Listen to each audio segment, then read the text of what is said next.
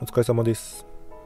えー、私たちに脅威をもたらしてきた巨大地震や火山の噴火はプレート運動が原因であると言われていますよね。今回はこのプレート説をもとに日本列島でなぜどのようにして地震が起きているのかということについてお話をしようと思います、えー、全く知らない人は驚くかもしれませんが我々がいる日本列島は止まっているように見えますが年間数センチほど動いているんですね。このようなプレートの動きによる圧縮が地震発生の原因だとこれまで考えられてきました。これは今でも変わらない理解なんですけどこのようなプレート運動だけでは全ての地震現象や地殻の変形などを説明できないことも分かってきたんですね。まずプレートは何かっていうのは皆さん知ってますよね。地球の内部を見てみると中心から各マントル地殻という3層構造になっていてプレートというのはその一番外側の地殻のことを言います。もっと具体的に言うと温度の低いマントルの最上部も含みますけどそれは置いときます。その下にある温度の高いマントルは流動的でその上をプレートが移動しているんですね。そして地上で起こる地学現象は移動しているプレートと別のプレートが接する場所で起こるんです。例えばプレートが生まれる場所、えー、ここはプレート同士が互いに遠ざかるところです。そしてプレートと別のプレートがすれ違う場所とプレート同士が衝突したり沈み込んだりする場所の3つがあります。え過去に世界中で起こった地震の分布や、え火山の分布を見てみると全てがこの3つの場所に集中しているのがわかると思います。この中で日本列島で起こる地学現象はプレートの沈み込みが本質的な役割をしているんですね。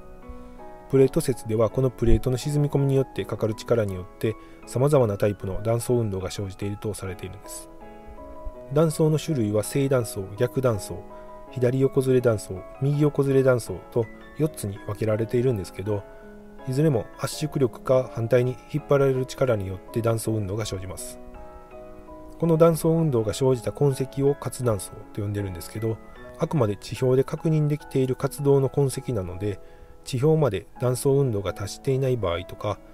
地震が起きた時には地表に断層は見られていたけど、後に堆積物で埋まってしまって見えなくなっている場合がありますので、活断層が見つかっていないからといって将来地震が起こらないわけではないんですね。例えば岡山県とか高知県などの活断層が少ない地域では内陸型の大きな地震の記録はありませんよね。でも歴史地震として記録されているものよりもずっと昔に大きな地震が起きているかもしれませんしそんな昔に生じた断層運動は当然熱い堆積物に覆われて見つけることはできないですよね。次にこのような断層を作るきっかけとなっているプレートは日本列島の周辺に4つあると言われていますよね。ユーラシアプレート、北米プレート、太平洋プレート、フィリピン海プレートですね。この4つのプレートの境界にあたる場所では特に頻繁に地震が起きています。南海トラフや相模トラフなどの地震はおなじみですよね。その他にもユーラシアプレートと北米プレートの境界周辺でも、え北海道南西沖地震や日本海中部地震、新潟地震などの大きな地震が発生しています。これはプレートが下に沈み込むことで摩擦力で上のプレートが引っ張られてやがて耐えきれなくなった時に跳ね上がることにより地震が発生するという現象です。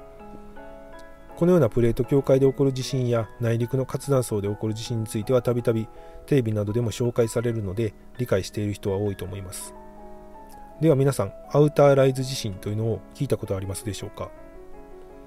東日本大震災以降特に東北地方の方はアウターライズ地震が切迫しているという情報を耳にしたことがある人はいると思います。まずアウターライズって何のことかっていう理解から始めないといけませんね、えー、アウターライズというのは日本語では、えー、開口外縁隆起体と言います。つまり開口の外側が盛り上がった部分のことです。そのまま日本語に略しただけですけどなんとなくイメージはできましたかね。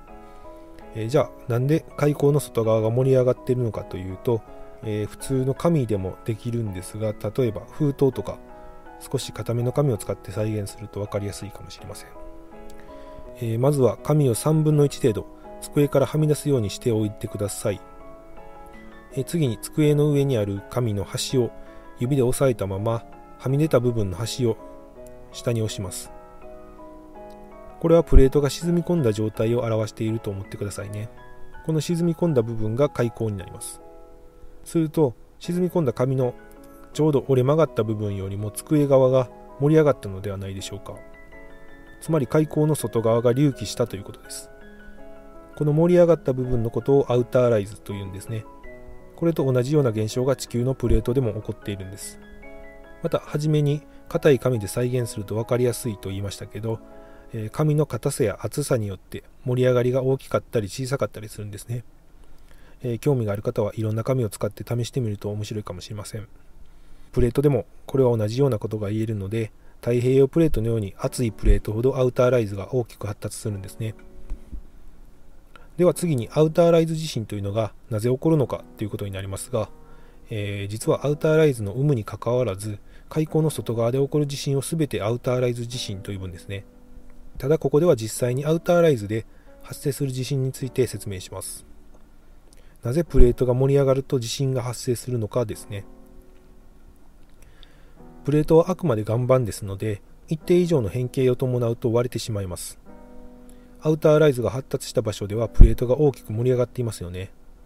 つまりこの盛り上がった部分にどのような力がかかっているのかを知ればなぜ地震が起こるのかが分かってきます。さっきは紙を使ってプレートを再現しましたがこれが板チョコとかせんべいみたいなものだったら割れてしまいますよね。なぜ割れるのでしょうか？こういった割れ方をする場合割れた外側の部分には引っ張る力がかかっていて内側には圧縮力がかかっていることが分かりますよね。つまりプレートが曲がって盛り上がっている部分には引っ張る力が加わっているということになります。その引っ張る力によって正断層ができて地震が起こるというわけなんですね。このアウターライズ地震として有名なのが1933年に起きた昭和三陸地震です。この地震は海底面から深さ、え、40キロ程度まで破壊が及んでいた可能性が指摘されていてつまり次の地震でも少なくとも同じだけ破壊が生じる可能性があるんですね。昭和三陸地震では巨大津波も起きていたんですけどその到達時間は約30分で岩手県で最大30メートル近い津波が襲っていることが分かっているんですね。つまり3.11と同等の規模の津波がまた起こるかもしれないんです。またこのアウターライズ地震は過去の例から見るとプレート境界で地震が起きた後に誘発することが多いという傾向が見られるんですね。それで現在マグニチュード9.1の東北地方太平洋沖地震が発生したことで大規模なアウターライズ地震が懸念されているんですけど知らない人も多いんですが実は東北地震の後にはアウターライズ地震は発生しているんですね。東北地震のわずか40分ぐらい後にマグニチュード7.5の規模でアウターライズ領域で地震が誘発されているんです。また1年後にもマグニチュード7.3のアウターライズ地震が発生しています。しかしその規模が思っていたよりも小さかったので今後さらに規模の大きな地震がこの領域で発生する可能性があると指摘されているんですね、え、では長くなってしまいましたので最後になぜプレート境界の地震がアウターライズ地震を誘発するのかということをお話しして終わります、えー、プレート境界型の地震のメカニズムとしてはプレートの沈み込みに耐えきれなくなって陸側の固着が外れた時に地震が発生しますよね。その時海側のプレートはそれまで摩擦力で押さえつけられていた力が解放した分一気に沈み込みます、これは下敷きとテープがあれば簡単に再現ができます。下敷きを2つそれぞれのプレートに見立ててテープで摩擦力を再現してからそのテープが剥がれるまで海側のプレートを押します。すると陸側のプレートが勢いよく跳ね上がると同時に海側のプレートは押さえつけられていた力がなくなって一気に下に入り込みます。このように急にプレートの先端が下に沈み込むことでプレートが折れ曲がった部分に強く引っ張る力が働くんですね。これによってアウターライズ地震が誘発されるというわけなんです。世界の地震を見てみるとプレート境界型の地震とアウターライズ地震が、えほぼ同時に起きるという事例もありますのでプレート境界で起こる地震とアウターライズ地震はセットで考えなければいけないんですね、えそれでは終わります。ありがとうございました。